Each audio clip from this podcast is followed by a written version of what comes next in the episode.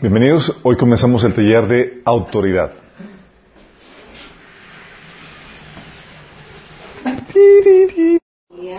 Ok, estamos en vivo. Por favor, todos tomen sus lugares. Sí, vamos a comenzar. Vamos a poner este tiempo en las manos de Dios. Vamos a comenzar con una oración. Y también sirve que ponemos el cronómetro.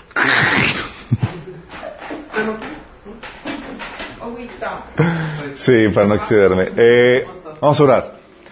Amado Padre Celestial, te damos gracias, Señor, porque tú nos das la vida y la oportunidad para reunirnos, Señor, estudiar de ti, tu palabra, aprender más de ti, Señor. Te ruego, Padre, que hables a través de mí, Señor, con claridad este tema, Señor, que podamos percibir, Señor, recibir lo que tú tienes preparado para nosotros, Señor. Quita el velo de nuestro entendimiento, te lo ruego, Señor.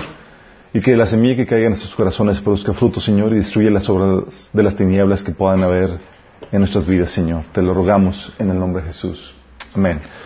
Ok, eh, terminamos ya,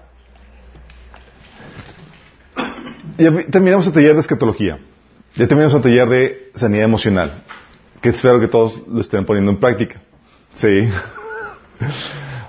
Porque va a haber examen, ¿sí? De parte de Dios. De parte de Dios, exactamente. Y si sales ahí como que medio amargado dentro de unas cuantas semanas porque no lo has pasado bien, ¿ok? Eh, taller de, sanidad emocional, taller de mente renovada, sí, supone que ya lo ya vimos eso. Y también el de perturbación y posesión demoníaca, sí. Que quiero dar una disculpa porque el pasado ya me regañaron varias personas porque los atiburrí, atiburrí, atiburré de demasiada información. Pero bueno, está grabado, lo puedes ver en cámara lenta, lo puedes poner y sintonizar en, eh, poner la velocidad que tú gustes y verlo y revelarlo lo que quieras. Posiblemente hagamos una nueva grabación de la última sesión, pero bueno, está ahí grabado. Y ahora vamos a comenzar un taller diferente. El que sigue este de esos talleres que, que la continuidad es el de desintoxicación sexual. Sí, no lo vamos a ver aquí, está grabado pero se les encargo de tarea para que lo vean. Sí, o lo escuchen. Están los podcasts, están grabados en, YouTube. Entonces, please, tienen que verlo. Y no me salgan que, no, no lo necesito. Lo ven, es tarea, por favor. Sí. Porque así me ha tocado, las veces que me han dicho, no lo necesito, nos toca administrar a esas personas en esa problemática. Entonces, por favor, lo ven, ¿ok? Y entonces me, estoy saltando ese taller para comenzar uno que podría sonar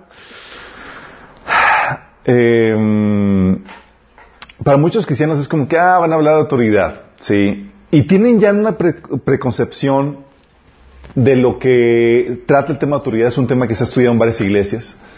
Pero déjame decirte que, aunque tú tengas concepciones de, esta temática, de uno, de uh, alguna idea general, déjame decirte que lo que vamos a ver aquí va a romper tus paradigmas, ¿sí? De hecho, déjame decirte esto me he encontrado que eh, ese es uno, de los temas más ignorados en la iglesia. Tú dices, ah, pues un tema que casi nadie, casi nadie sabía era el tema de, de escatología, la profecía del fin y demás. No, no, no. Ese tema es el tema ignorado por excelencia en la iglesia. Y se cree que se sabe y que se entiende, cuando la verdad no se entiende ni papa. ¿Sí? Y por causa de eso se cometen un montón de abusos. Porque Vamos a ver hoy la sesión 1 de es, toda autoridad viene de Dios. Sí, es un, vamos a ver, vamos a abarcar, van a ser varias sesiones, va a ser exhausto ese tema. Me voy a ir tranquilo, no tan acelerado como los otros eh, talleres que hemos tenido. ¿Cuántos son? No sé. Calculo que han de ser unos 10 sesiones. o un poquito más. Pero no te preocupes, vamos a disfrutarlo. Hay mucho que se van a, vamos a aprender juntos y que van a, van a, apreciar el tema. Sí, la, relevancia del tema es, demasiada.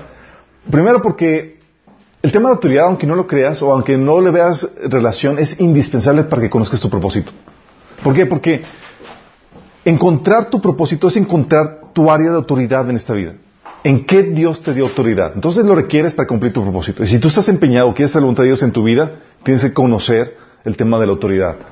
No solamente es indispensable para eso, también es indispensable para tu promoción en el reino de Dios y tu bienestar en esta vida. ¿Sabes por qué? Porque tu promoción en el reino y tu bienestar en esta vida, todo eso depende de qué también lidies con el tema de la autoridad. Así de, así de fuerte y radical es esto. Si Dios ve que tú no sabes eh, manejar bien el tema de la autoridad, tu promoción y tu bienestar en esa tierra se va a ver eh, minado. De hecho, ¿por qué, dice digo que el bienestar?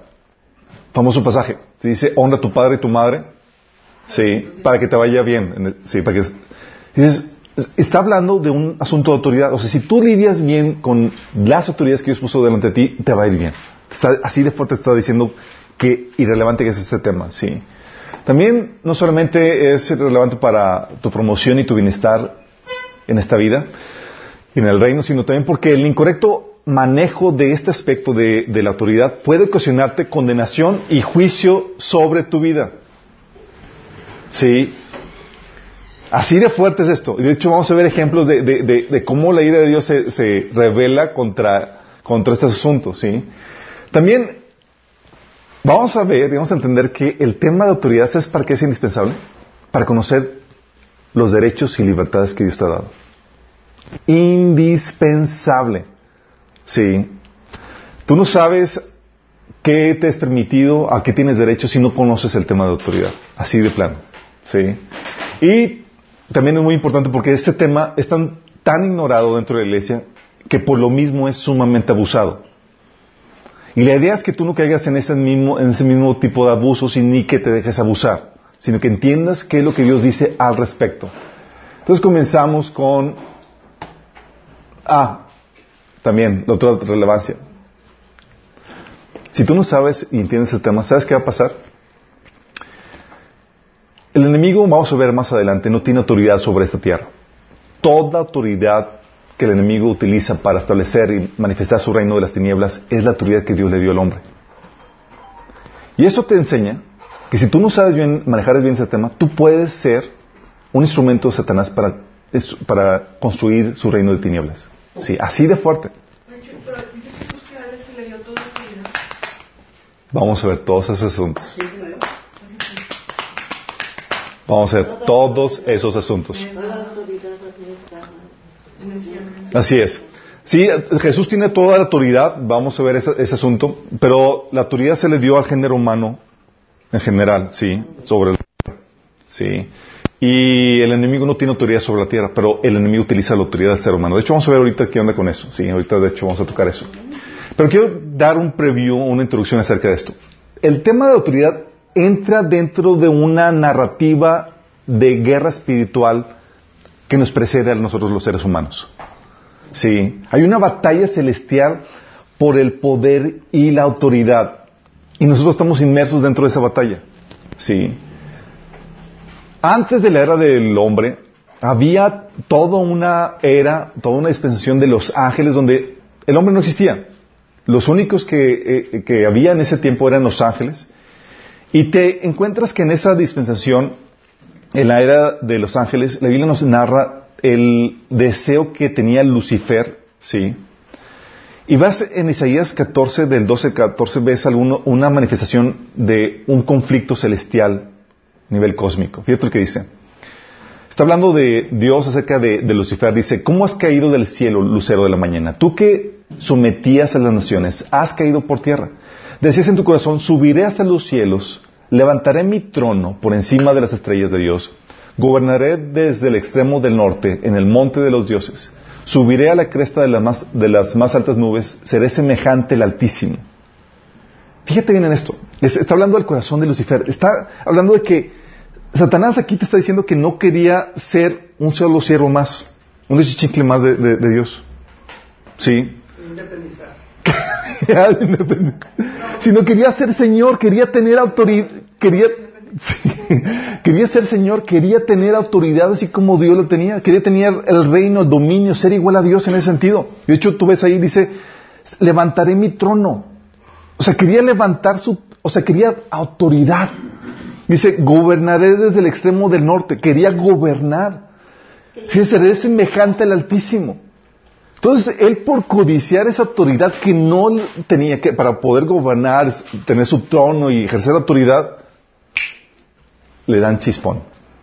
Sí, en ese contexto de guerra cósmica donde el enemigo quería, el, este Lucifer quería eh, arrebatar la autoridad de, de- de Dios, es crear al ser humano.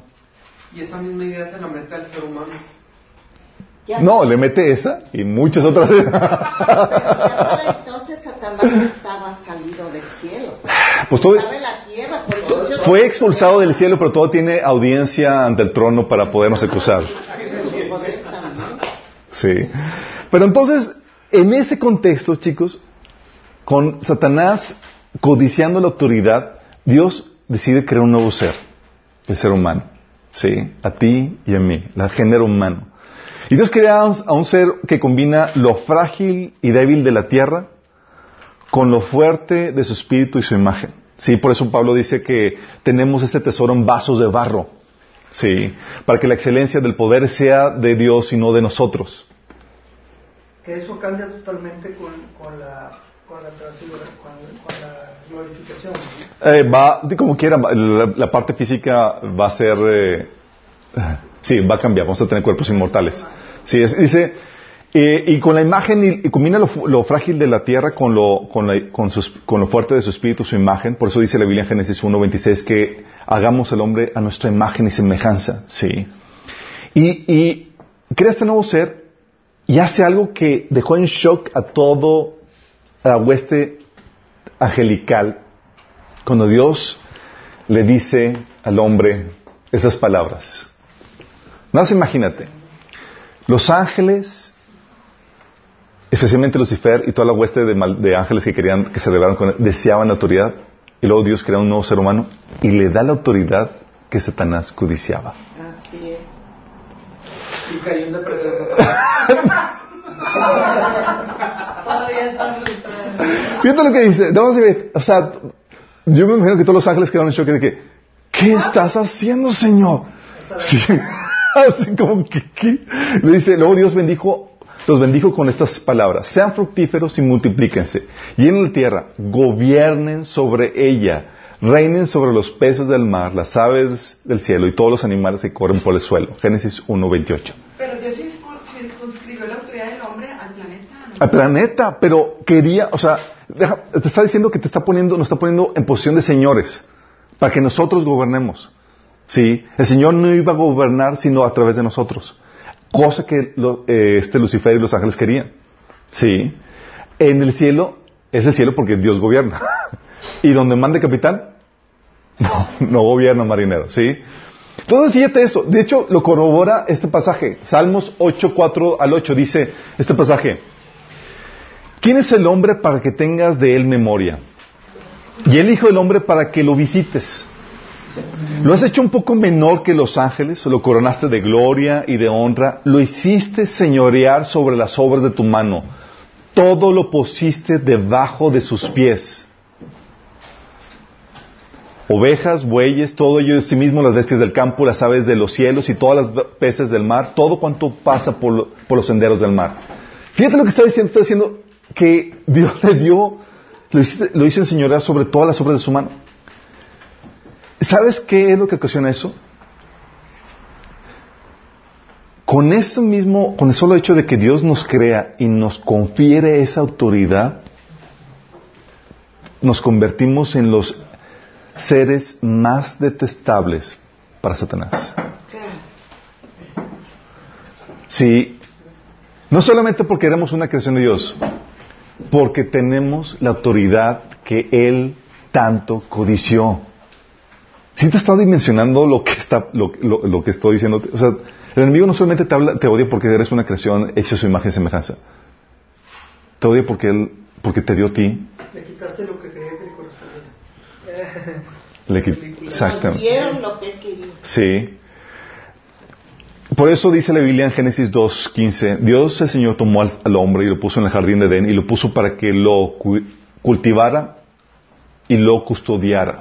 ¿Te has preguntado por qué puso a Adán y Eva en el jardín para que lo custodiara? ¿Custodiar de qué? En teoría todo era en orden, armonía. Pues no, una cosa del jardín y otra cosa del resto. Justo ya Yo también fue me había que se preguntado lo eso. cedió, ¿no? Oye, Lo pues el cuidaba. jardín está aquí y todo lo demás. Pero los animales no se dañaban unos a otros, sí, pero había rondando la serpiente. Estaba Satanás y los ángeles que estaban sueltos, desterrados del cielo, pero rondando la tierra. Y, parte de la autoridad que Dios le había dado era sobre la tierra proteger los dominios que le había dado. Por eso Dios le puso el hombre para que le custodiara. Es protege esto. ¿De qué, Señor? Hay un querubín suelto que tiene delirios de grandeza que quiere robarte lo que te ha dado a ti. Sí. No, le dijo eso. Satanás era querubín? Era un querubín o un serafín o como que... Sí, era un serafín o un querubín. Ok, entonces en este contexto somos insertados. Entonces ya te imaginarás el conflicto o, la aberración que le causas al enemigo. sí. Así es. Y eso nos lleva a este punto. Sí. El punto de que el principio que la Biblia enseña que toda autoridad viene de Dios. Romanos 13 del 1 al 2 dice, sométase toda la persona a las autoridades superiores porque no hay autoridad sino de parte de Dios. Y las que hay por Dios han sido establecidas, de modo que quien se opone a la autoridad a lo establecido por Dios resiste. Y los que resisten acarrean condenación para sí mismo. Fíjate lo que te está diciendo. Te está diciendo así franca y llanamente que no hay autoridad sino de parte de Dios. Te está diciendo toda autoridad viene por parte de Dios. Pocas palabras. Si alguien tiene autoridad, es obra de Dios. Sí. Imagínate cómo, cómo, cómo, cómo concilias el...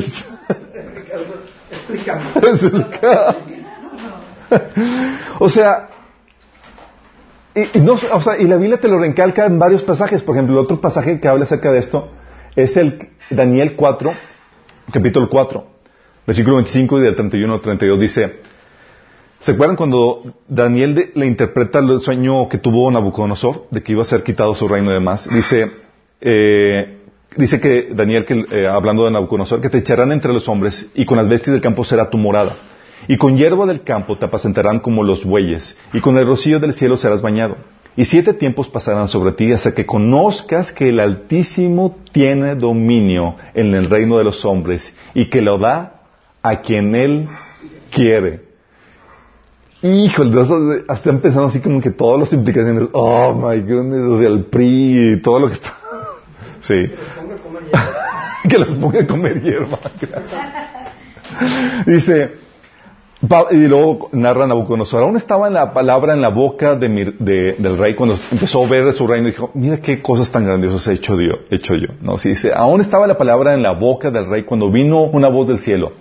A ti se te dice, reina Nabucodonosor, el reino ha sido quitado de ti y de entre los hombres se te arrojarán.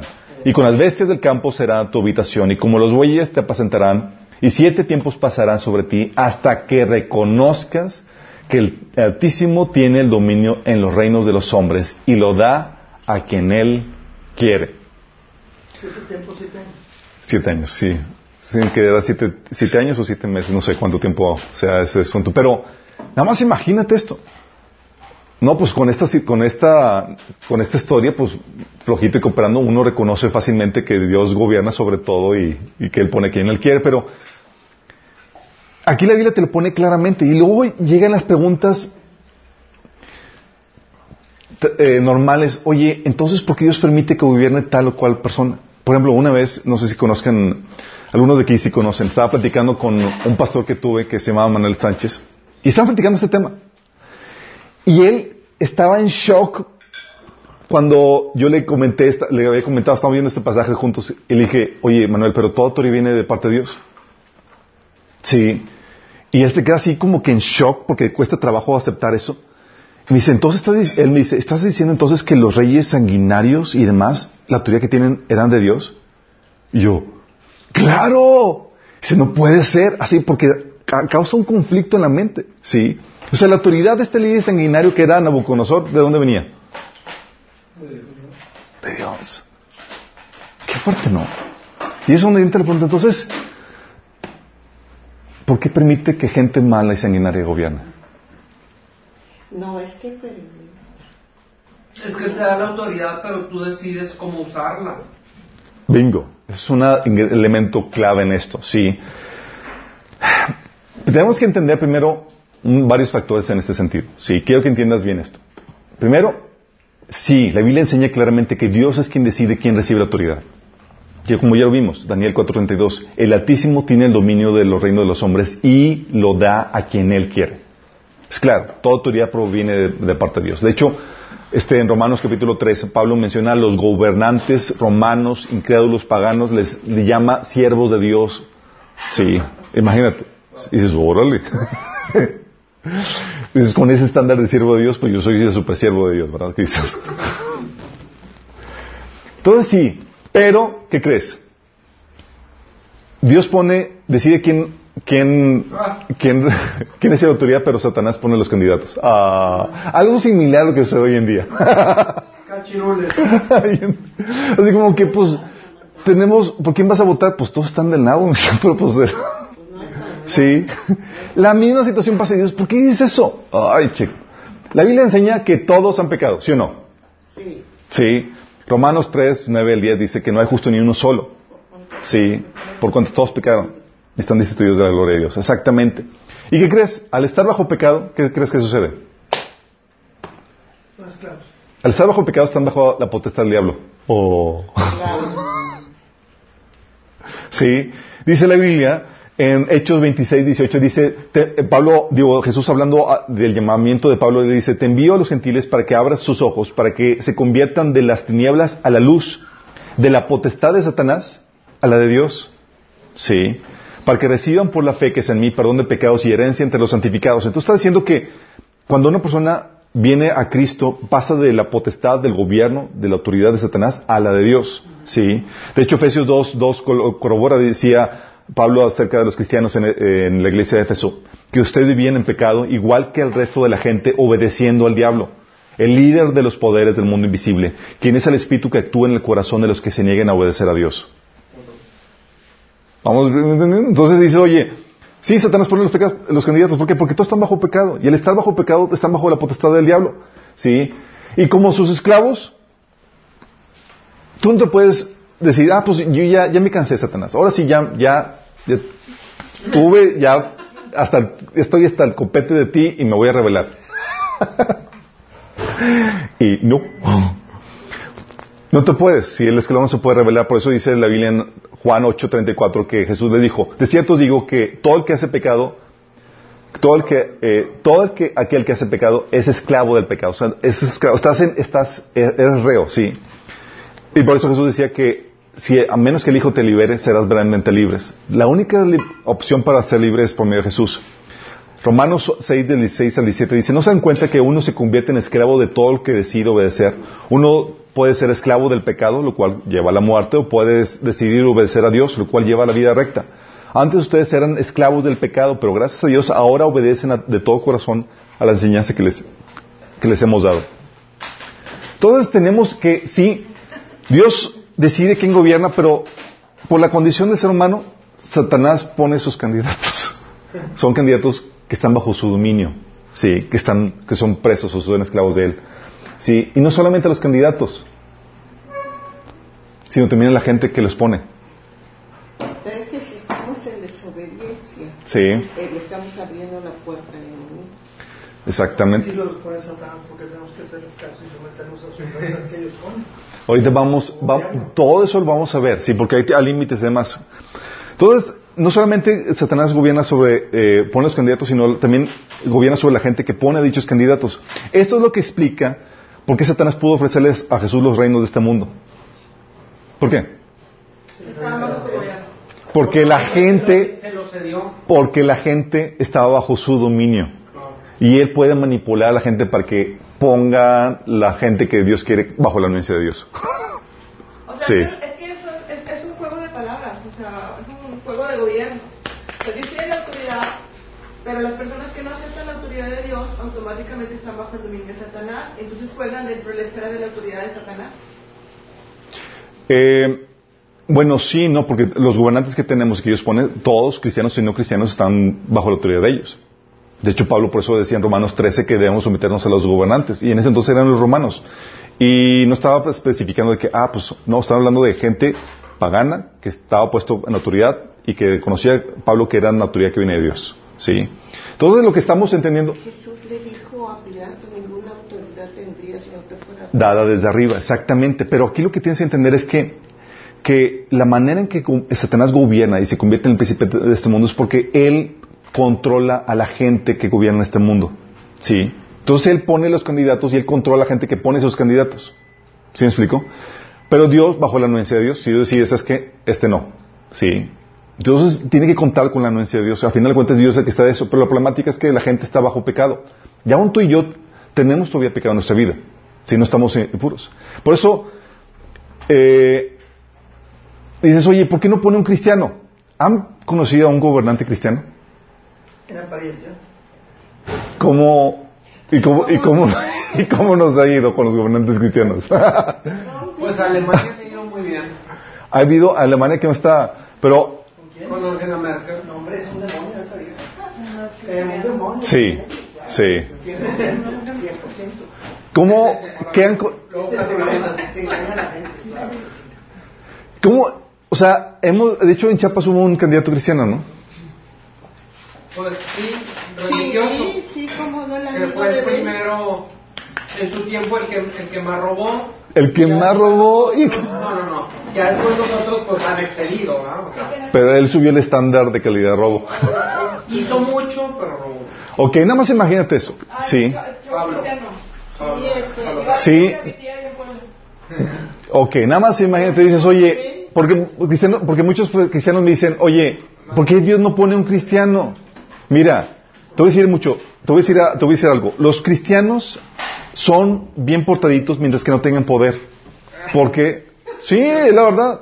¿Por qué? Porque como no tienen poder, Dios los restringe de hacer cosas malas. No permite que sean tentados más allá de lo que puedan soportar.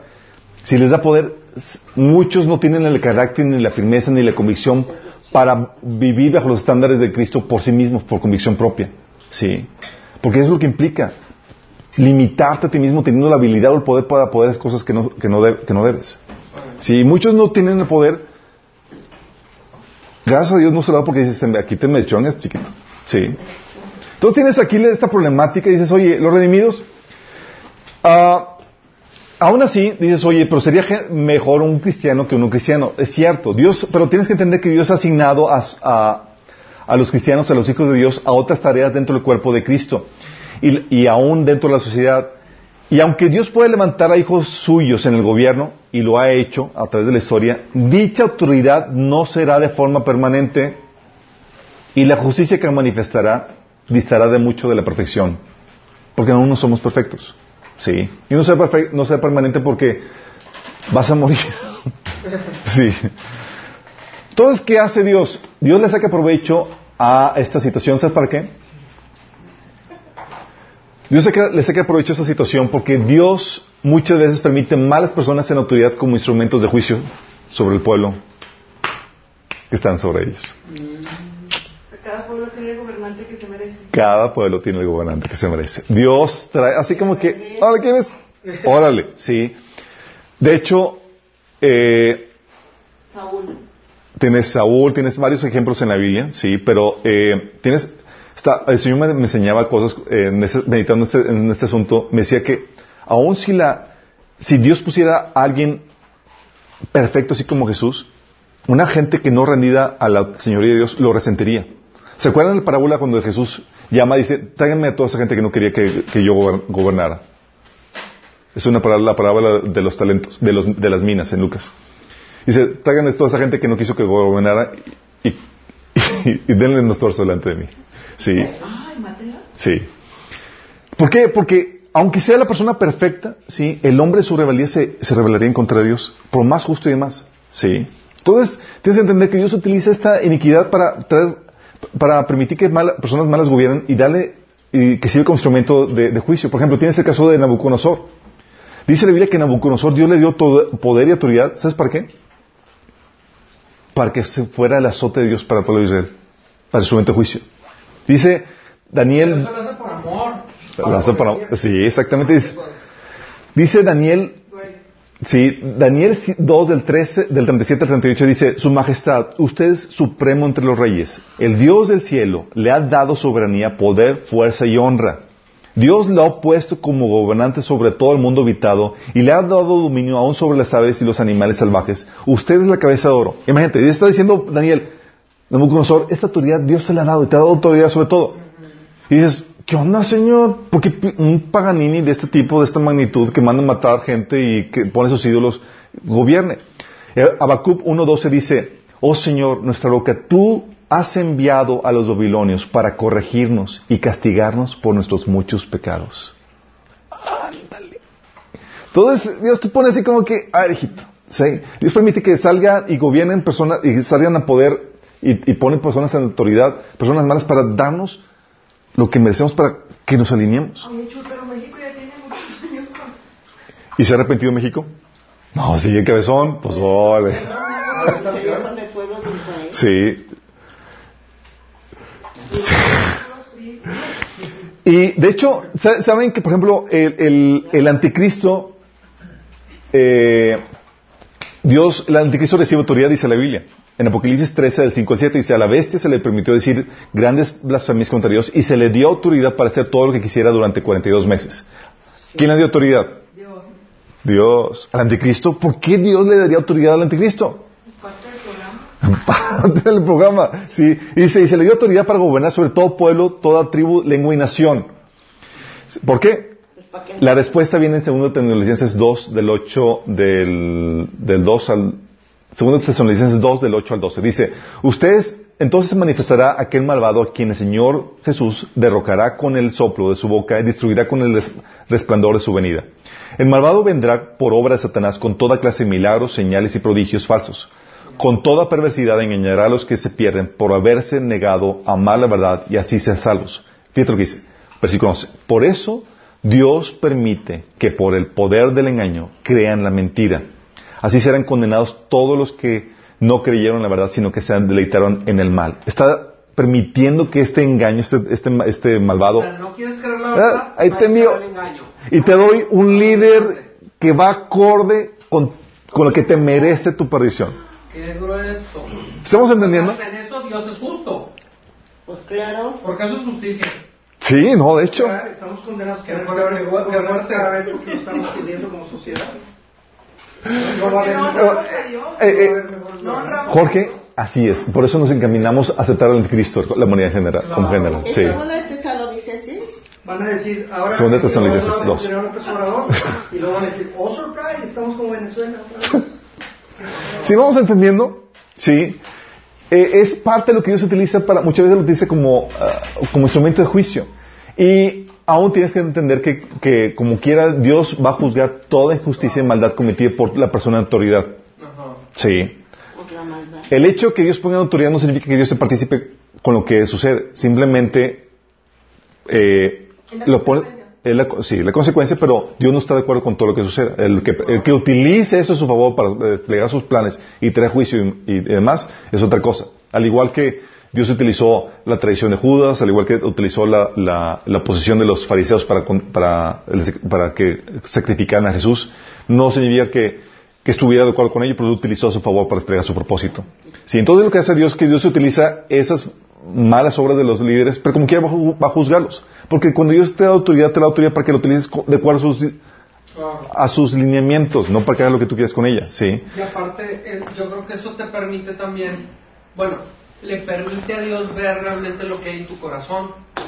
Por ejemplo, ¿qué sucede en Chiapas? Las iglesias cristianas se han corrompido y los, y los gobernantes los sobornan con pintura para sus iglesias, con tal de que sus feligreses voten por ello.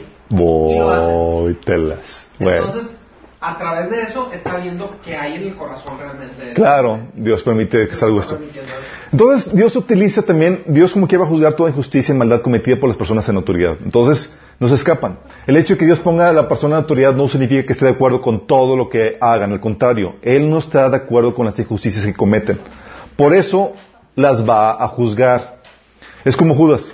Estuvo mal lo que hizo contra Jesús y Dios lo va a condenar por eso. Aunque Dios haya utilizado su maldad para ese tal propósito de Jesús. Sí. Por ejemplo, eh, cuando Acab y, Je- y Jezabel mataron a Nabot para quedarse con su viñedo, ¿se acuerdan de ese episodio? Sí. Dios decretó juicio en su contra. Mandó al este, mandó a Elías a que a, a, a decretar juicio en su contra. Viene eso en, en Primera Reyes 21, 17. Porque no todo lo que haga un rey, por el hecho de que Dios lo puso en autoridad, Dios está a favor de todo lo que haga, ¿sí? O Babilonia. Dios puso al rey de Babilonia, al gobierno de Babilonia. Sí, sí. Ah, y sin embargo dice la Biblia en Habacuc 2, 5, del 8 al 16 y Jeremías 52, 1, 11 que Dios va a traer juicio a Babilonia por todos los males que ha hecho. ¿Sí? Entonces Dios no se queda sin juzgarlo. Lo mismo pasa con, Siria, con, el anticristo. Eh, exactamente. Dios los pone autoridad, pero los cumple su propósito y luego los juzga por lo que hicieron. ¿Sí? Aunque Dios pone el anticristo, por ejemplo, Dios va a traerle material y al anticristo. ¿Sale? Eso viene en Apocalipsis 19, 20. ¿Qué hace? ¿Qué sucede? Sí.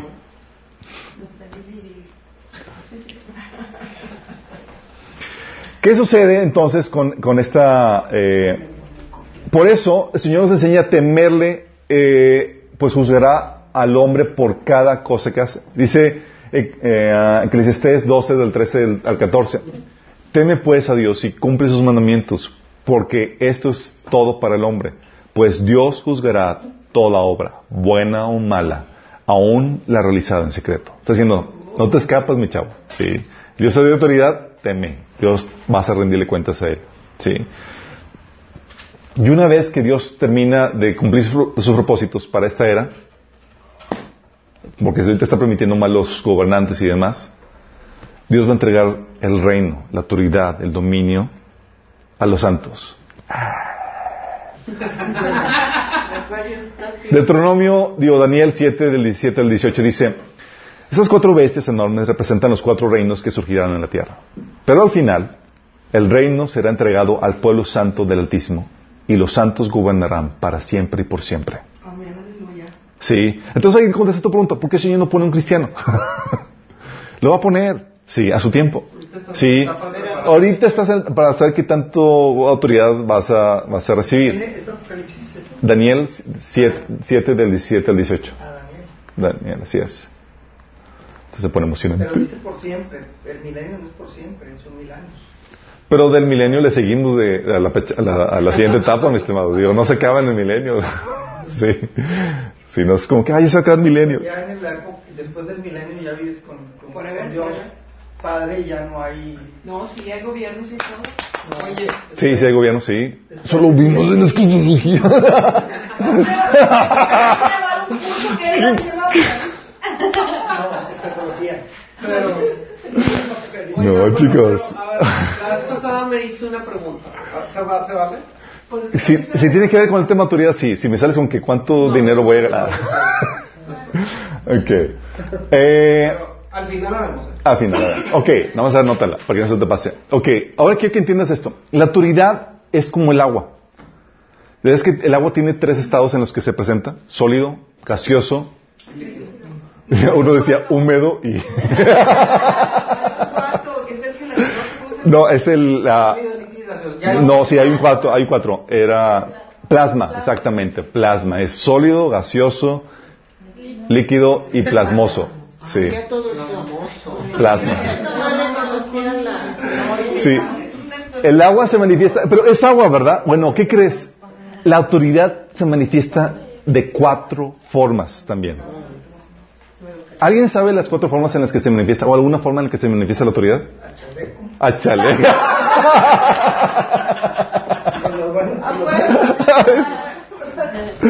A ver, ¿alguien sabe qué onda? ¿Te gusta o no te gusta? ¿Cómo se manifiesta? Esta es una manifestación de autoridad. ¿Opresión? ¿Cómo que opresión? Dictadura. ¿Dictadura? Bueno, ¿qué dijo él? O democracia. Democracia. ¿Democracia? No. Democracia. ok, vamos a verlas. Una de las formas en que se manifiesta la autoridad. Muchos cuando hago esta pregunta me dicen, ah, pues con poder. Se manifiesta el poder es un- una señal de autoridad. Sí. Eh, wrong. Sí.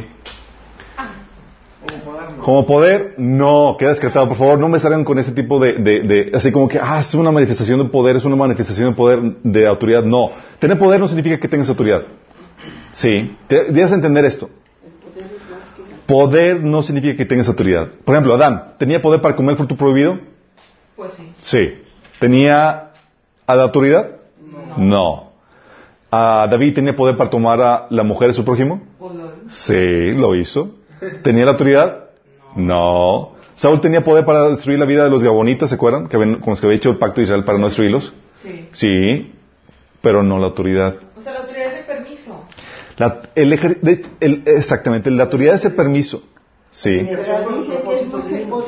Sí, autoridad, eh, la autoridad implica poder, pero eh, eh, implica, es, es también un permiso, y esa es una forma en la que se manifiesta, permiso, sí.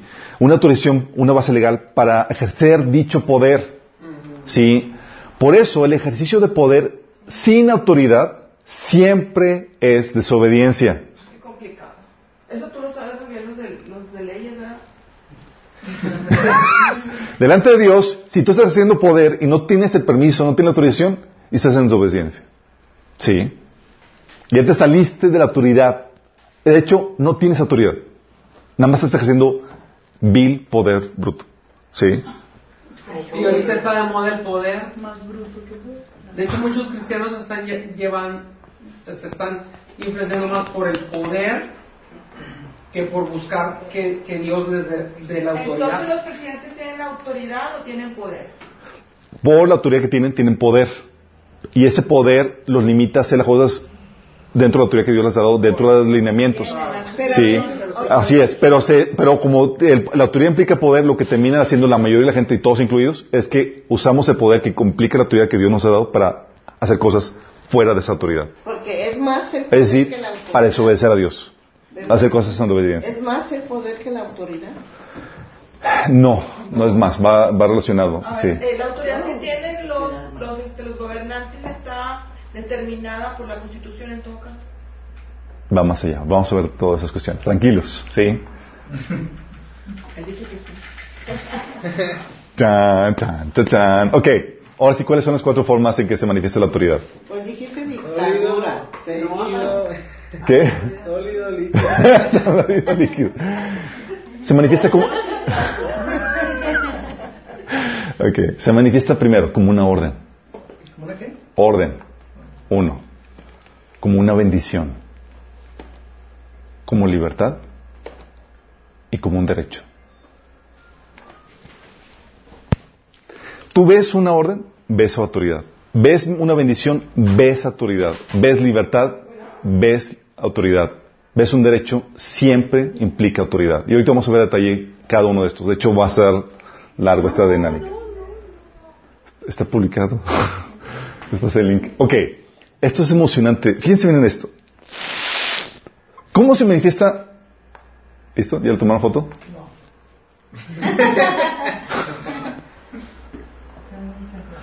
¿Sí? ¿Estuvo bien? Ok.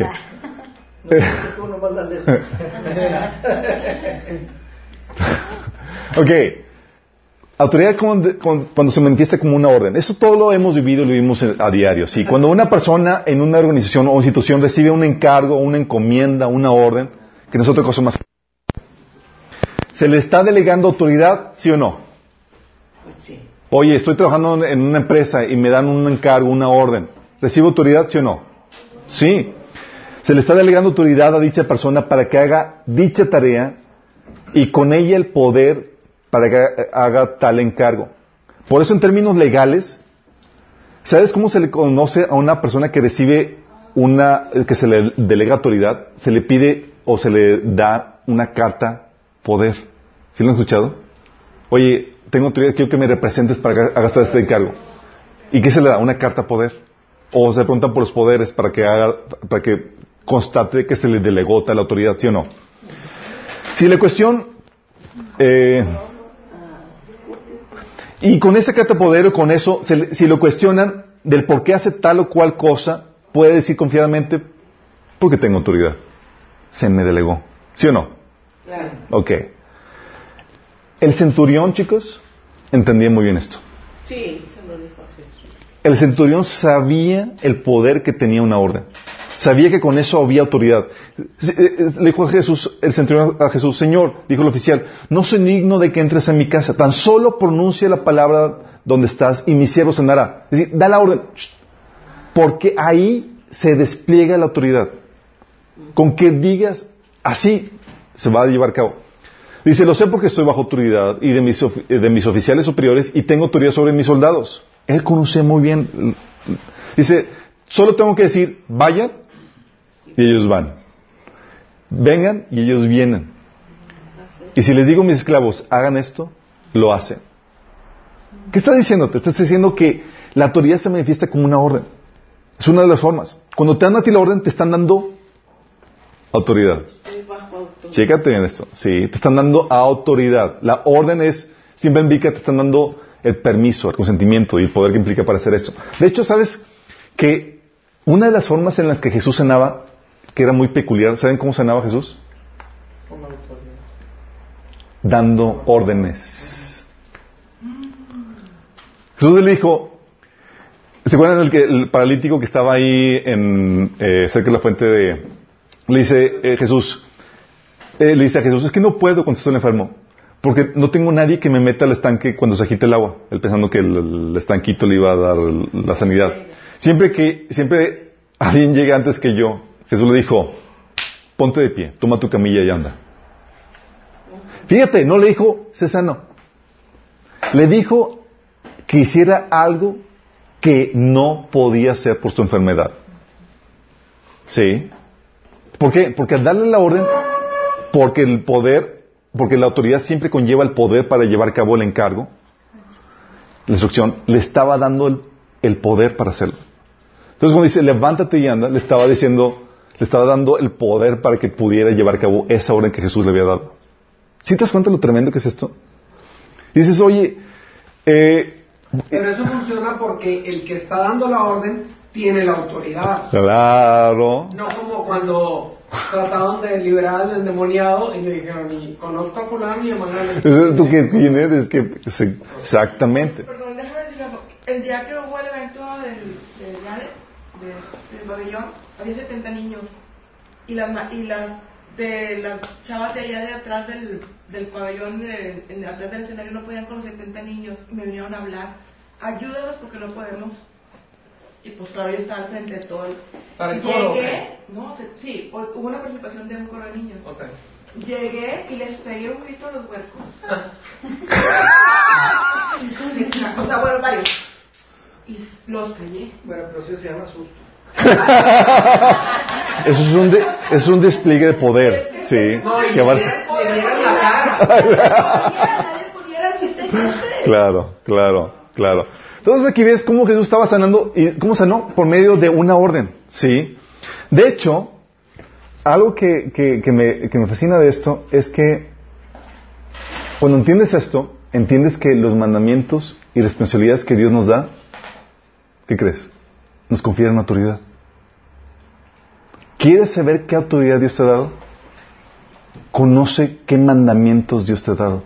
Porque sobre eso tienes autoridad. Sí. Muchos se quejan de que, ay, no tengo autoridad para hacer aquello o esto. Cuando en realidad no es que no tengan autoridad, sino que ignoran las instrucciones que Dios les ha dado. ¿Quieres autoridad?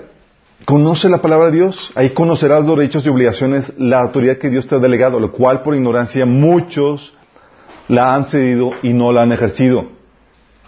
Sí. Oye, si Dios te dice, oye, ama a tu esposa, sí, como Cristo lo amó, te está diciendo, tienes autoridad para hacerlo. Sí. Dices, "Oh, es que Señor eh, ya te dijo. Y cuando te está dando una orden, ¿qué te crees que te está dando? Te está dando el poder para hacerlo. ¿Sí entiendes? Entonces cuando dices, oye, ¿sobre qué cosas me ha dado autoridad? Chécate desde los mandamientos de Dios. Vas a ver, ah, eh, tengo autoridad sobre esto, puedo hacer esto, puedo hacer aquello. Y te das cuenta, oh my goodness. Sí, mande. Sobre los hijos y demás, sí. Eh, y sé que donde entra la pregunta. Oye, si yo te estoy diciendo que la- los mandamientos confían autoridad y, el y con la autoridad el poder para llevarlos a cabo, ¿por qué Pablo habla de nuestra inhabilidad para obedecerlos? ¿No se supone que Dios nos confiere autoridad para obedecerlos? Por ejemplo, en Romanos 7, del 14 al 25, dice, eh, por lo tanto, el problema no es con la ley porque la ley es buena y espiritual. El problema está en mí porque soy demasiado humano, un esclavo del pecado. Realmente no me entiendo a mí mismo porque quiero hacer lo que es correcto, pero no lo hago. En cambio, hago lo que odio. Pero si yo sé que lo que hago está mal, eso demuestra que estoy de acuerdo con lo que la ley es buena. Entonces no soy yo el que hace lo que está mal, sino el pecado que vive en mí. Mi mente, de verdad, quiero obedecer la ley de Dios, pero a causa de mi naturaleza pecaminosa, soy esclavo del pecado. Está hablando de la frustración que muchos hemos vivido de, oye, es que si la- los mandamientos de Dios me confieren poder para poderlos obedecer, ¿por qué no es esta experiencia la que está hablando Pablo? Sí. Primero tienes que entender que el propósito de la ley no fue lograr que el hombre la obedeciera a la perfección, sino mostrarle que es un pecador. Sí, Romanos 3, del 19 al 20 dice, obviamente la ley se aplica para quien- a quienes fue entregada, porque su propósito es evitar que la gente tenga excusas y demostrar que todo el mundo es culpable delante de Dios. ¿Cuál es el propósito? Demostrar que todo el mundo es culpable delante de Dios. Pues nadie llegará jamás a ser justo delante de Dios por lo que la ley manda. La ley sencillamente nos muestra los pecadores que somos. ¿Sí? Entonces la ley es para mostrarte lo pecador que eres y enviarte o conducirte a Cristo el Salvador. Dice Gálatas 3, 24. Así que la ley vino a ser nuestro guía encargado de conducirnos a Cristo para que fuéramos justificados por la fe. Pero una vez ya como justificados por la fe, chicos, ya hay una excusa. Sí. Por la fe en Cristo, sin embargo, sí recibimos autoridad y con autoridad el poder para lograr lo que Dios quiere en nuestras vidas. Fíjate lo que dice 2 de Pedro 1 del 3 al 4. Dice, su divino poder, al darnos conocimiento de aquel que nos llamó por su propia gloria y excelencia, nos ha concedido todas las cosas que necesitamos para vivir como Dios manda. Ah, no lo has entendido. Nuevo. Dice, 2 de Pedro 1 del 13 al 4 dice, su divino poder, al darnos conocimiento de aquel que nos llamó por su propia gloria y excelencia, nos ha concedido todas las cosas que necesitamos para vivir como Dios manda. Es decir, ya no tienes excusa. Dios te ha dado, ahora sí ya en Cristo tienes todos los recursos para vivir como Dios te ordena. Así, ahora sí los mandamientos y la instrucción de Dios van con el poder de Él para poderlos hacer. No como antes de la ley, que la ley era para demostrar que no puedes. Sí. Ahora en Cristo, sí viene con la investidura y el poder de Dios para que lo vivas. ¿Y por qué Pablo escribió eso entonces? Estaba hablando de la experiencia sin Cristo. Por eso dice al final, ¿quién podrá librarme de esto? Ah, gracias a Cristo, sí. No. Ah, sí. Entonces, lo, lo que hace Dios es que viene a compensar, sí. Bueno, di- eh, déjame terminar de leerles este pasaje. Dice, así, dice, Dios nos ha concedido todas las cosas que necesitamos para vivir como Dios manda. Así, Dios nos ha entregado sus preciosas y magníficas promesas para que ustedes, luego de escapar la corrupción que hay en el mundo debido a los malos deseos, lleguen a tener parte en la naturaleza divina. ¿Sí? ¿Qué recursos nos ha dado? Primero, ser declarado justos por la obra de, de Jesús. O es que yo no puedo declararme justo por mis buenas obras, no te preocupes. Ya vino el poder, la provisión de Dios para que eso se, so- se solucione. ¿Sí? Dice, eh, se ve pues esto, varones hermanos, que por medio de él se os anuncia el perdón de pecados. Que todo aquello de, por, eh, de que por la ley de Moisés no pu- pudisteis ser justificados, en él es justificado todo aquel que cree. Entonces oye, no podía justificar, ya vino la provisión en la gracia Justificado. por, por la fe. Oye, ¿qué más te, te ha dado la- en el tiempo de la gracia? El poder del Espíritu Santo para vencer el pecado. Dice Romanos 8 del 12 al 13. Pero ustedes no están dominados por su naturaleza pecaminosa. Ah, ya no, sí. Son controlados por el Espíritu si el Espíritu de Dios vive en ustedes. Por lo tanto, amados hermanos, no están obligados a hacer lo que su naturaleza pecaminosa los incita a hacer. Pues si viven obedeciéndola, morirán, pero si mediante el poder del Espíritu hacen morir las acciones de la naturaleza pecaminosa, vivirán.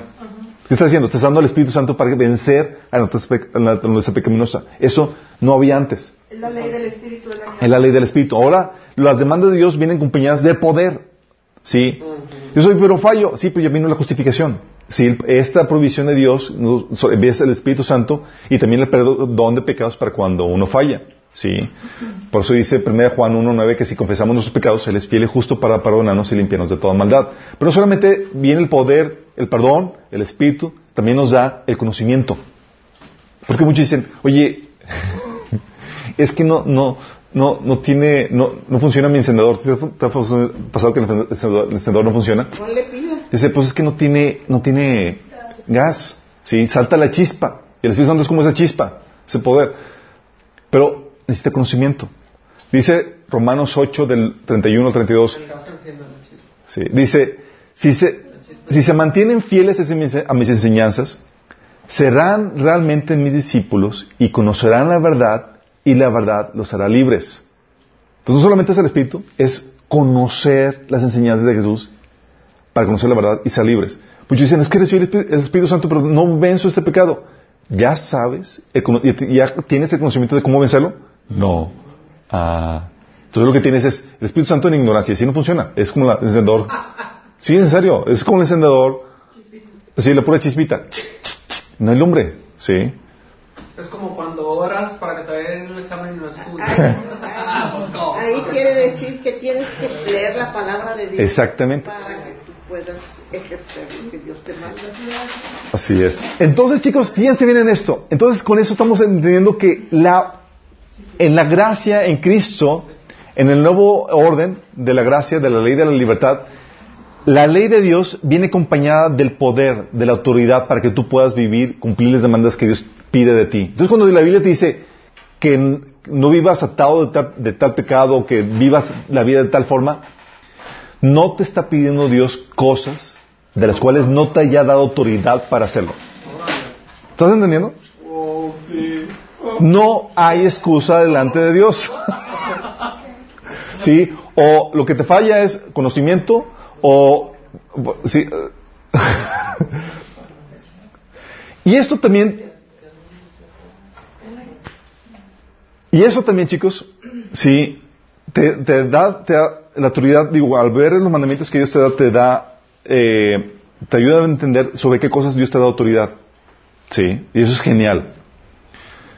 Te dices, oye, entonces si tengo esto, Dios me da poder, me da autoridad. Sí, nada más que tienes que saber cómo utilizar los recursos que Dios te ha dado. Sí, porque hay muchos eh, cristianos aceptados y demás y que no viven como Dios quiere porque no utilizan los recursos que Dios quiere. Sí, pero también te ayuda a entender eh, la autoridad de Dios no solamente para vivir la vida en santidad como Dios te, te ordena, sino también para hacer las cosas que Dios te man- demanda de ti. La típica pregunta que mucha gente dice, me ha, me ha tocado que me hacen o, o he escuchado a otras personas, es, ¿con qué autoridad haces esas, estas cosas? La misma pregunta que le hicieron a Jesús, ¿sí o no? ¿Qué- qué- qué- ¿De qué seminario vienes? ¿De qué se mide? ¿Con qué autoridad haces esas cosas? Sí. Oye, Esto sí tú no- ¿Te acuerdas cuando en, en Hechos capítulo 5 te encuentras a los discípulos siendo ordenados por los líderes religiosos? Dice el versículo 28, les ordenamos estrictamente que no enseñaran nunca más el nombre de ese, de- el, el nombre de ese hombre. Sí, les ordenaron, ¿sí o no? Sí. ¿Y ellos por qué desobedecían? Y tenía la autoridad, ¿eh? Y tenían autoridad. ¿Y por qué desobedecían? Porque tienen otra autoridad mayor.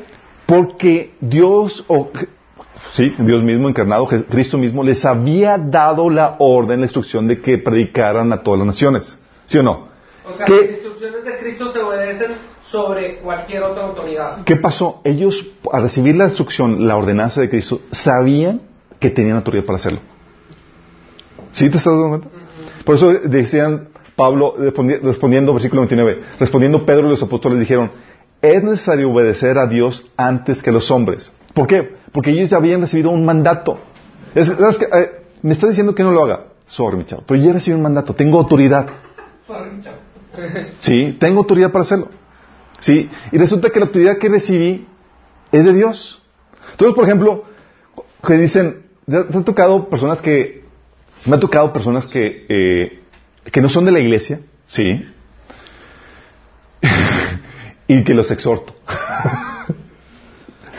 Oye, y los exhorto porque no son de la iglesia, no, solo, no los estoy pastoreando ni demás, los exhorto y me ha tocado que me dicen, oye, ¿quién eres tú para exhortarme?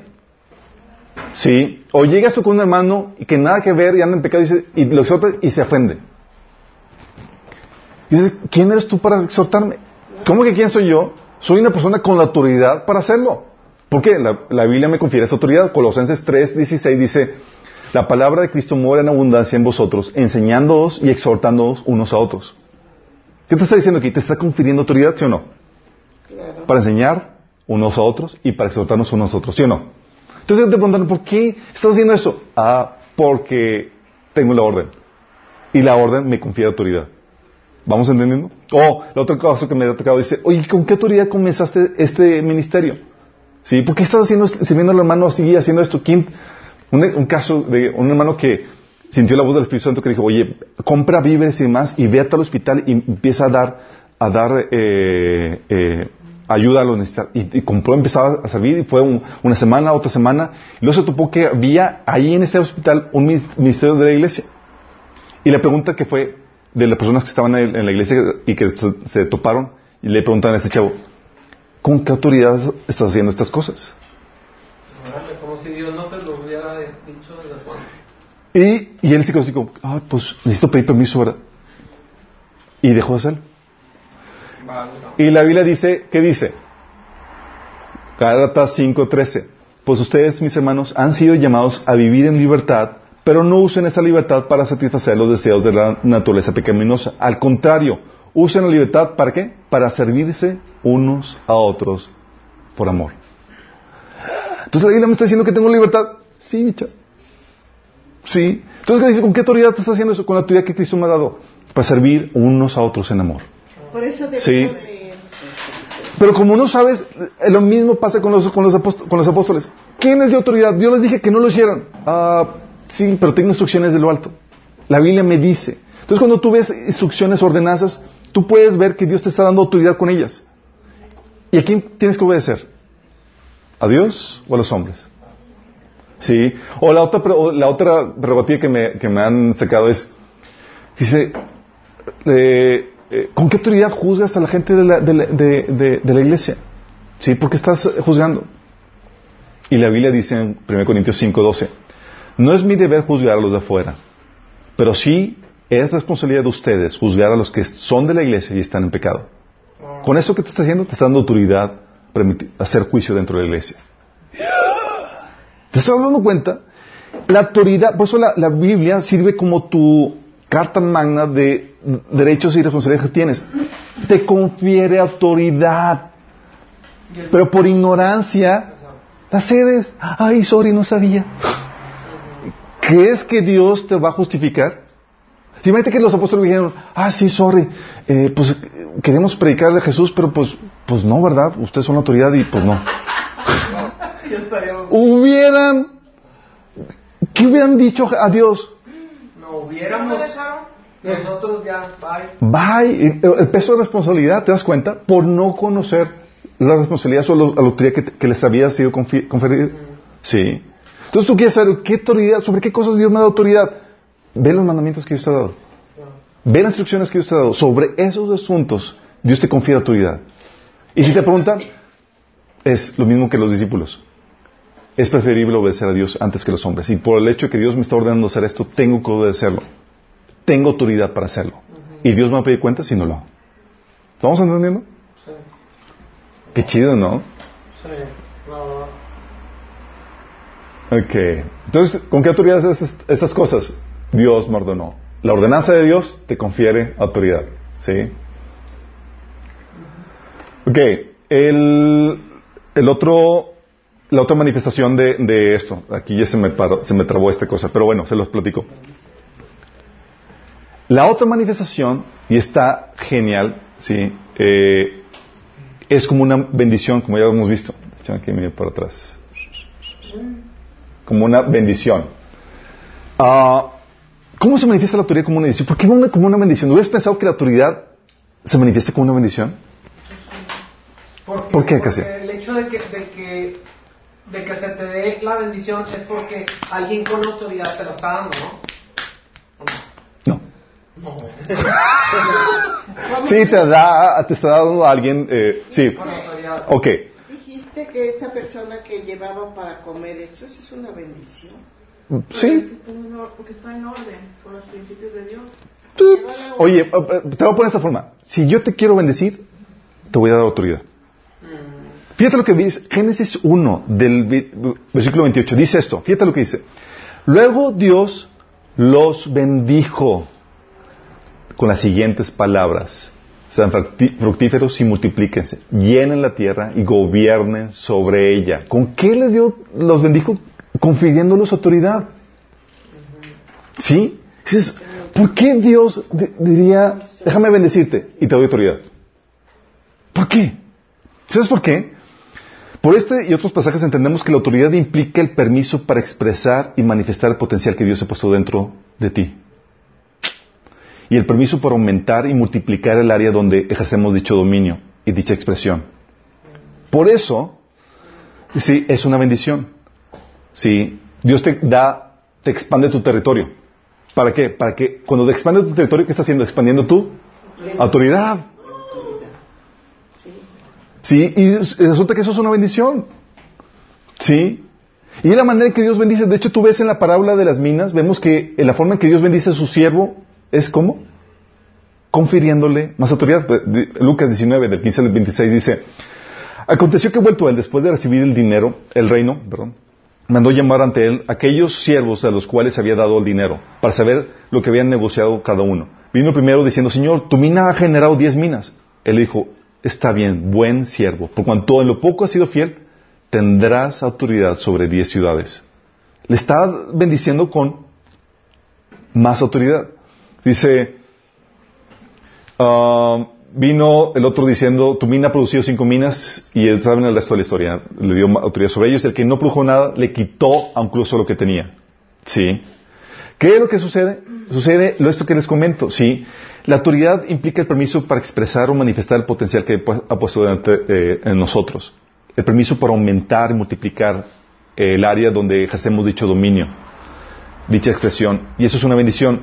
Por la contraparte, el castigo se manifiesta como el bloqueo o la provisión o la disminución De autoridad. de autoridad. Vete a la esquina Sí. y volteate para la pared. te están limitando tu maniobrabilidad, es lo que puedes hacer. Sí. Por eso, Dios bendice. Tú ves que, que la bendición, por ejemplo, que, que Isaac profería a, a este Jacob era que le iba a dar Dios esto, aquello. Cuando te dan algo, ¿sabes qué están haciendo? Te están dando, aumentando tu autoridad, tu dominio sobre esas cosas.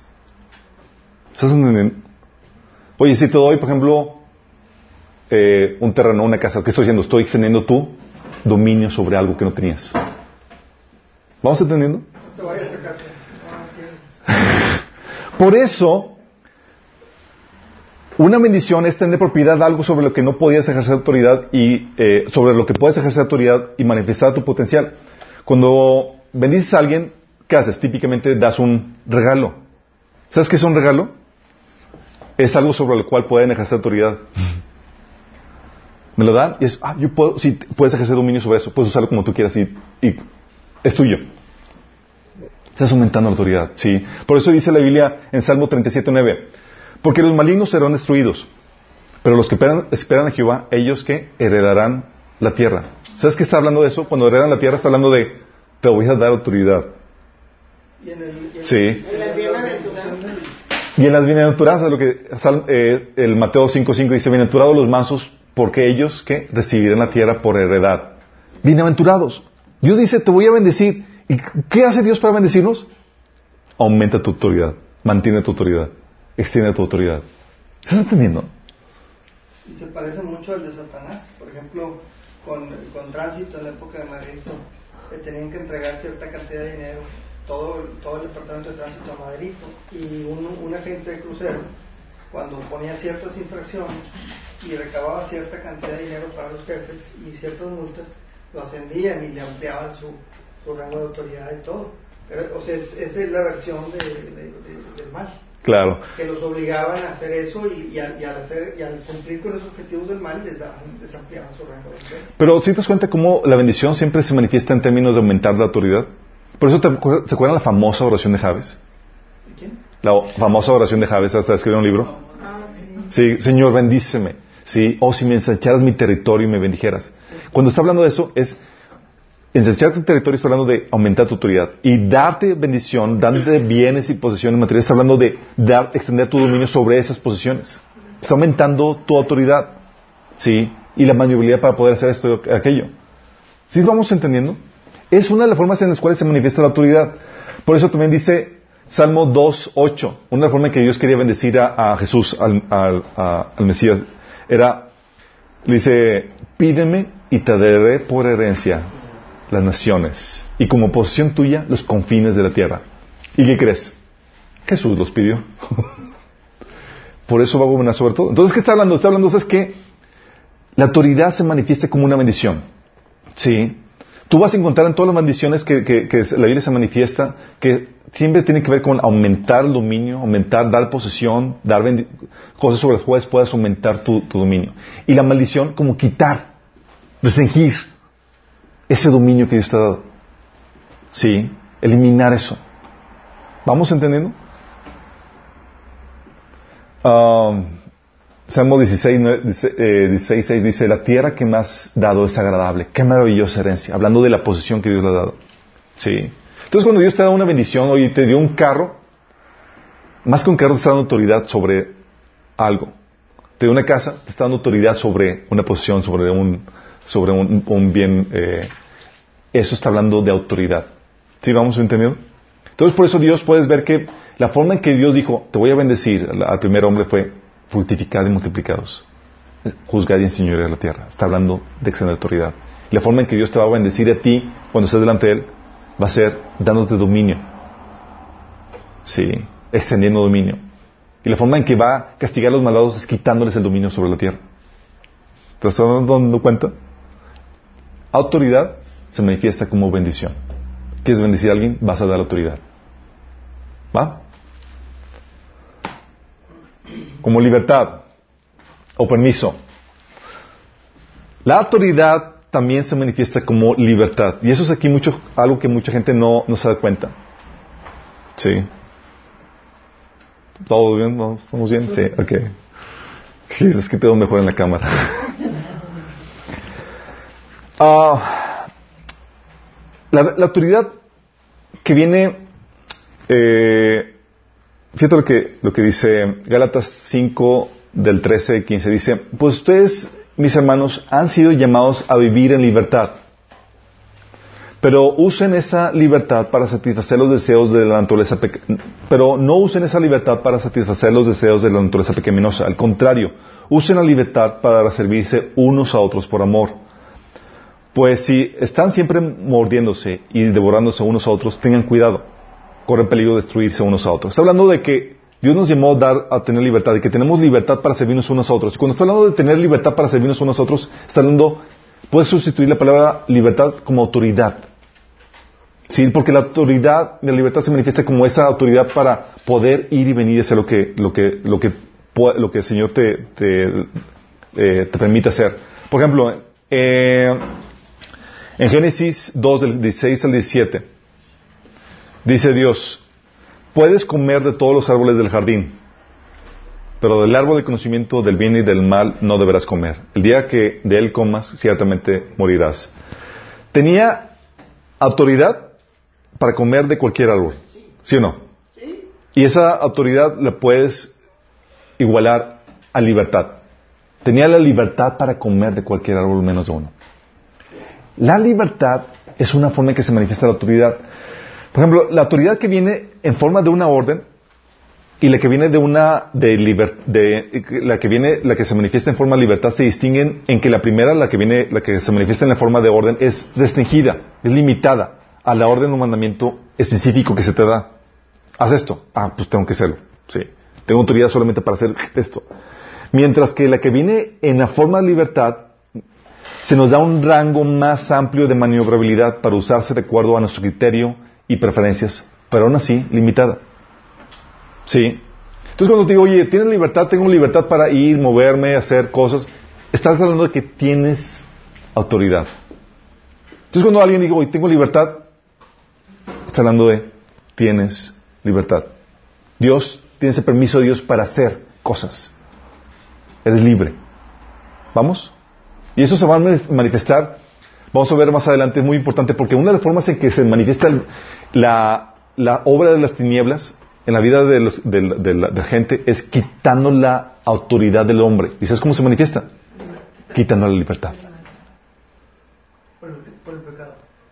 y por otras cosas. Por eso vas a la cárcel. Sí. Es muy, muy eh, delicado esto. De hecho, vamos a ver más, a- más adelante esto. Y la otra forma, como se- que- en la que se manifiesta, es como un derecho o un privilegio. ¿Sí? Un derecho. Esta es la forma en que se manifiesta la autoridad, un derecho. Es decir, aquello que te corresponde o que te pertenece o que puedes reclamar como tuyo o para ti o de tus dominios. En otras palabras, algo que es legal, algo sobre el cual tienes poder legal. Sí, es un derecho. ¿Habían, habían considerado que el derecho fuera una, una manifestación de autoridad? Déjame enseñarte unos pasajes. Mateo 20, 15.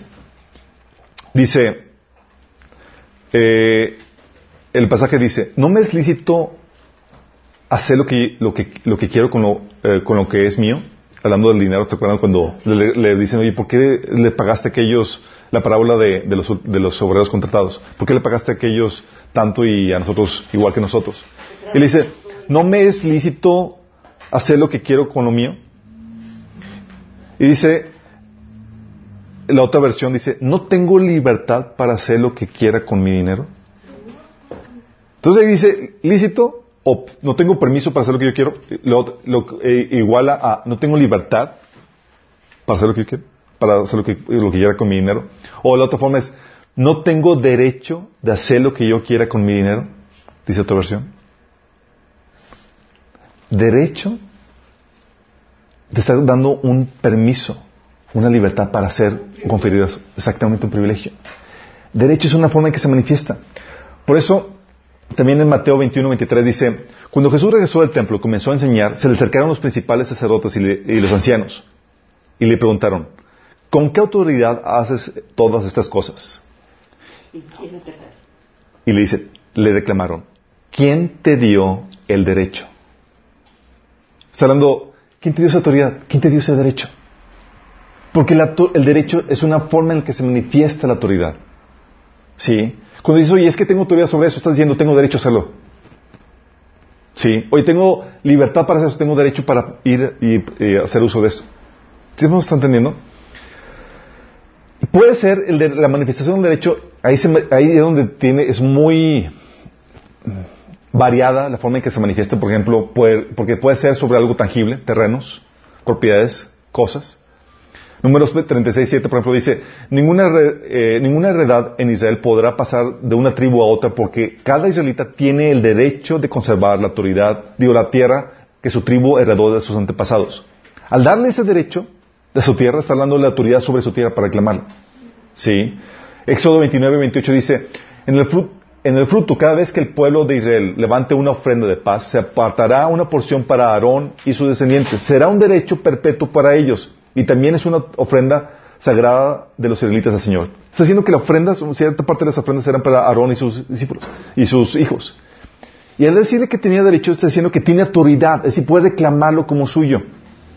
¿Vamos? Levíticos eh, 27-26 dice, sin embargo, nadie podrá consagrar la primera cría de su ganado, sea de res o de ovejas, pues por derecho las primeras crías le pertenecen al Señor. ¿Qué está haciendo? No tienes autoridad sobre ello. Es autoridad que le corresponde al Señor, sobre eso. ¿Va? Entonces puede ser sobre cosas tangibles, pero también sobre cosas intangibles, como un trato, un título, una posesión, una honra, una capacidad.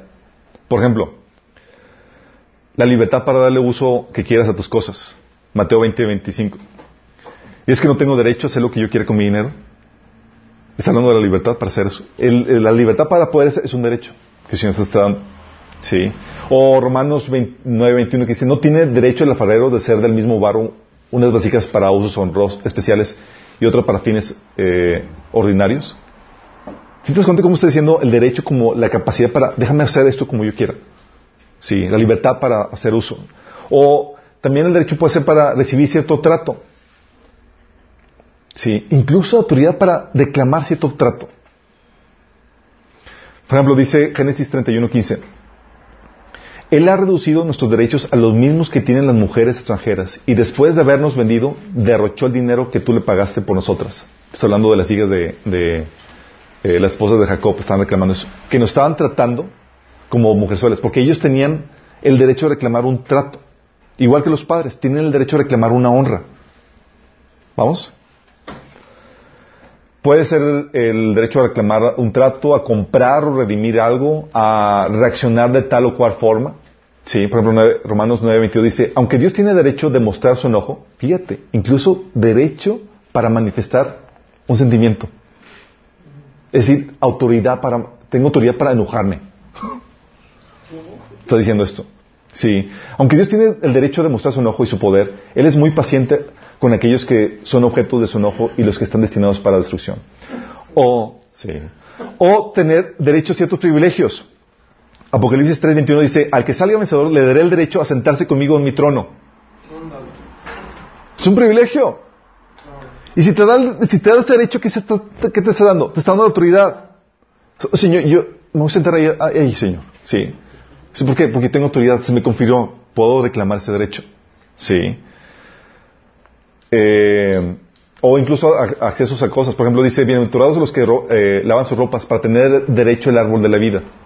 Está dando autoridad para que tengas acceso a eso. O ocupar cierta posición. ¿Sí?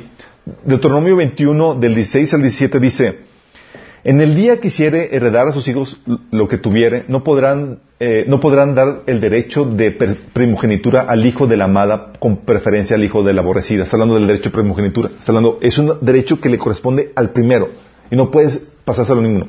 ¿Sí? Una posición especial.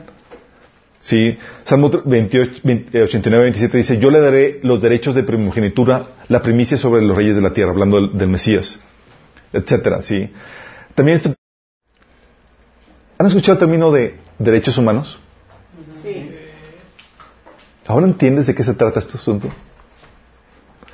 Los derechos humanos no es otra cosa más que la expresión de autoridad que Dios te ha dado. Sí. Cuando entiendes que el derecho es una expresión de, de la libertad o autoridad que Dios te ha otorgado, le ha otorgado al ser humano, el concepto de derechos humanos adquiere una nueva dimensión. Entiendes que son autoridades básicas que Dios ha dado al ser humano. La Biblia habla extensamente de estos derechos y autoridades que poseemos todos, así como las personas con roles específicos. Por ejemplo, de los casados. La Biblia habla de los derechos que tienen los casados. Sí. 1 Corintios 7, 4 dice que, que cuando te casas ya perdiste tu derecho sobre tu cuerpo y ahora lo tiene otra- el cónyuge. Sí.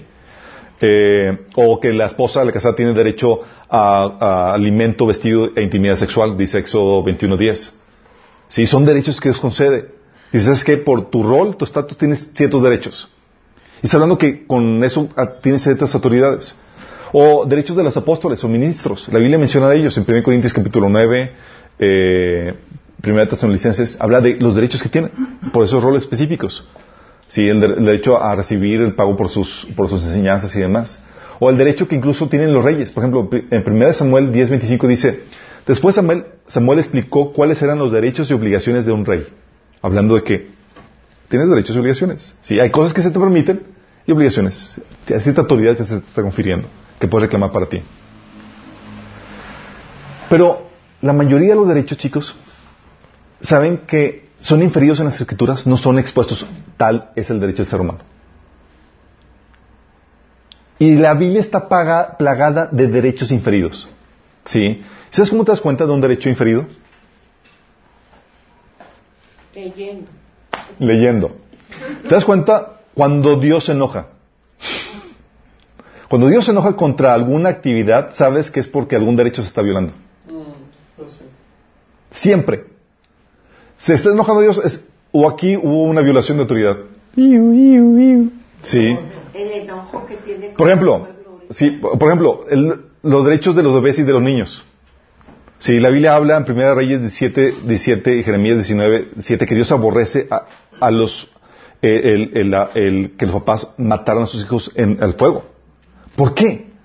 Porque tienen derecho a la vida. Porque tienen derecho a la vida, uno, y a ser cuidados y protegidos por los padres. Hay un derecho inferido. Dices, ¿por qué está enojado Dios? Porque se está violando un derecho. Ellos tienen la autoridad para reclamar eso a los padres. Sí. Y ellos no están, están violando la autoridad que tienen los, los bebés para con ellos. ¿sí? Eso provoca un juicio. Eso provoca un juicio. El violarlo. ¿Sí? O el derecho a la vida. ¿Sí? Al ver el, el enojo de Dios contra Caín por haber matado a Abel, por ejemplo, Dios nos enseñó el derecho intrínseco a la vida que tienen todos los seres humanos. ¿Sí o no? Sí. Y eh, obviamente son hermanos que no tienen una pe- pena de muerte, muerte sobre ellos. Sí. Por eso el mandato de no cometas asesina- asesinato, el, los mandatos de Dios siempre tienen implícitos derechos. ¿Por qué no cometer un asesinato? Porque el ser humano tiene un derecho intrínseco a la vida, tiene autoridad a vivir. Sí. Y nadie se la puede quitar más que Dios. O, por ejemplo, el derecho a la libertad. ¿Saben ustedes que la Biblia lo enseña? Y nada, que todas las cuestiones de derechos humanos son bíblicos.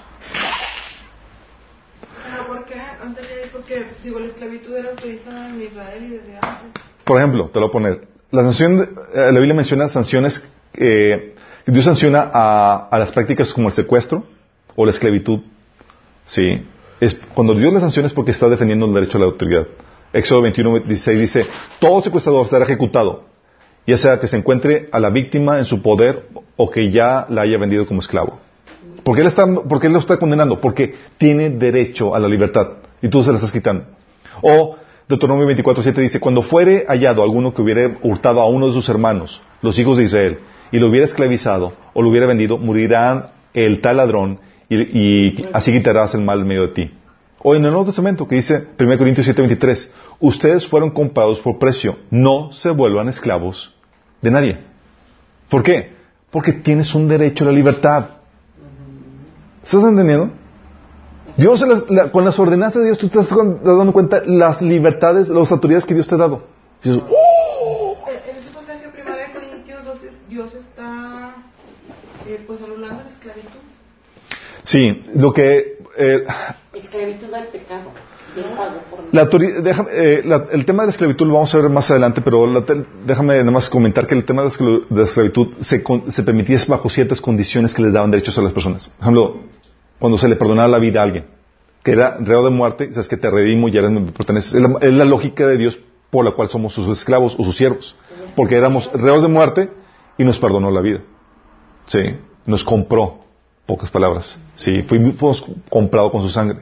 Entonces, personas que eran de dignas de muerte, se les redimía de esa forma. Si eran reos de, de- de- Pero bueno, eso se- lo vemos. Por ejemplo, también el derecho a la propiedad privada. La Biblia lo enseña. Sí. En Éxodo 22, Dios pone las directrices para proteger la propiedad privada. Pero, ¿por qué protegerla? Porque el derecho o la autoridad que Dios le ha dado al ser humano para tenerla. Y eso aquí le dan la torre al comunismo. Sí, la Biblia enseña que el ser humano tiene derecho a la propiedad privada.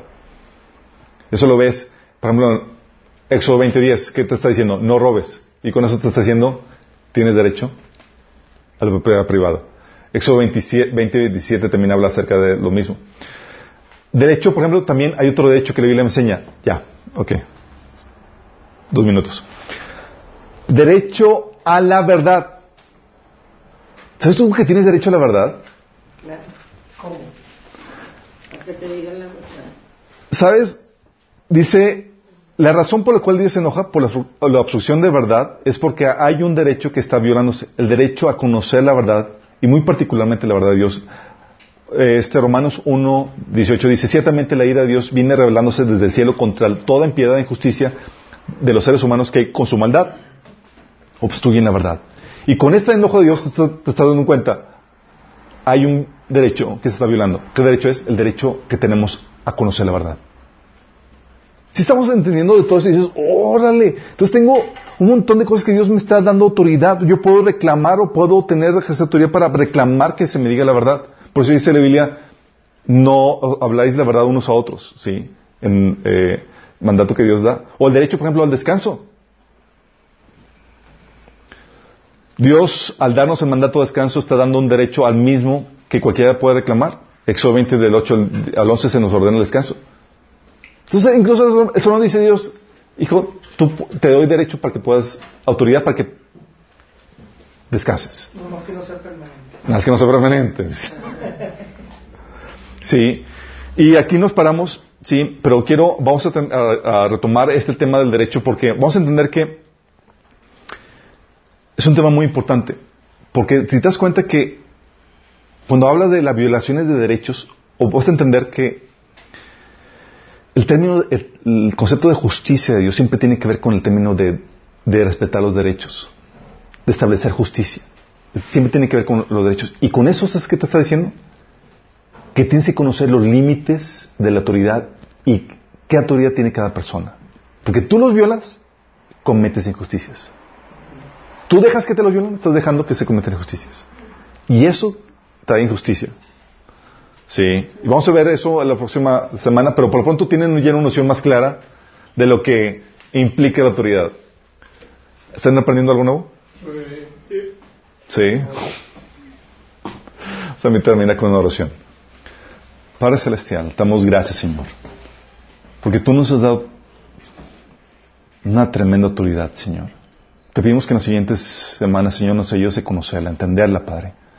Para que podamos vivir como tú nos ordenas, Señor. Que podamos saber, conocer la autoridad que tú nos has dado, los límites, Señor, los derechos que tú nos das, las libertades que tú nos confieres, Señor, y el para qué nos has dado todo esto, Señor. Ayúdanos, Señor. Danos entendimiento en el nombre de Jesús. Amén. Nos vemos el próximo semana, misma hora, mismo canal.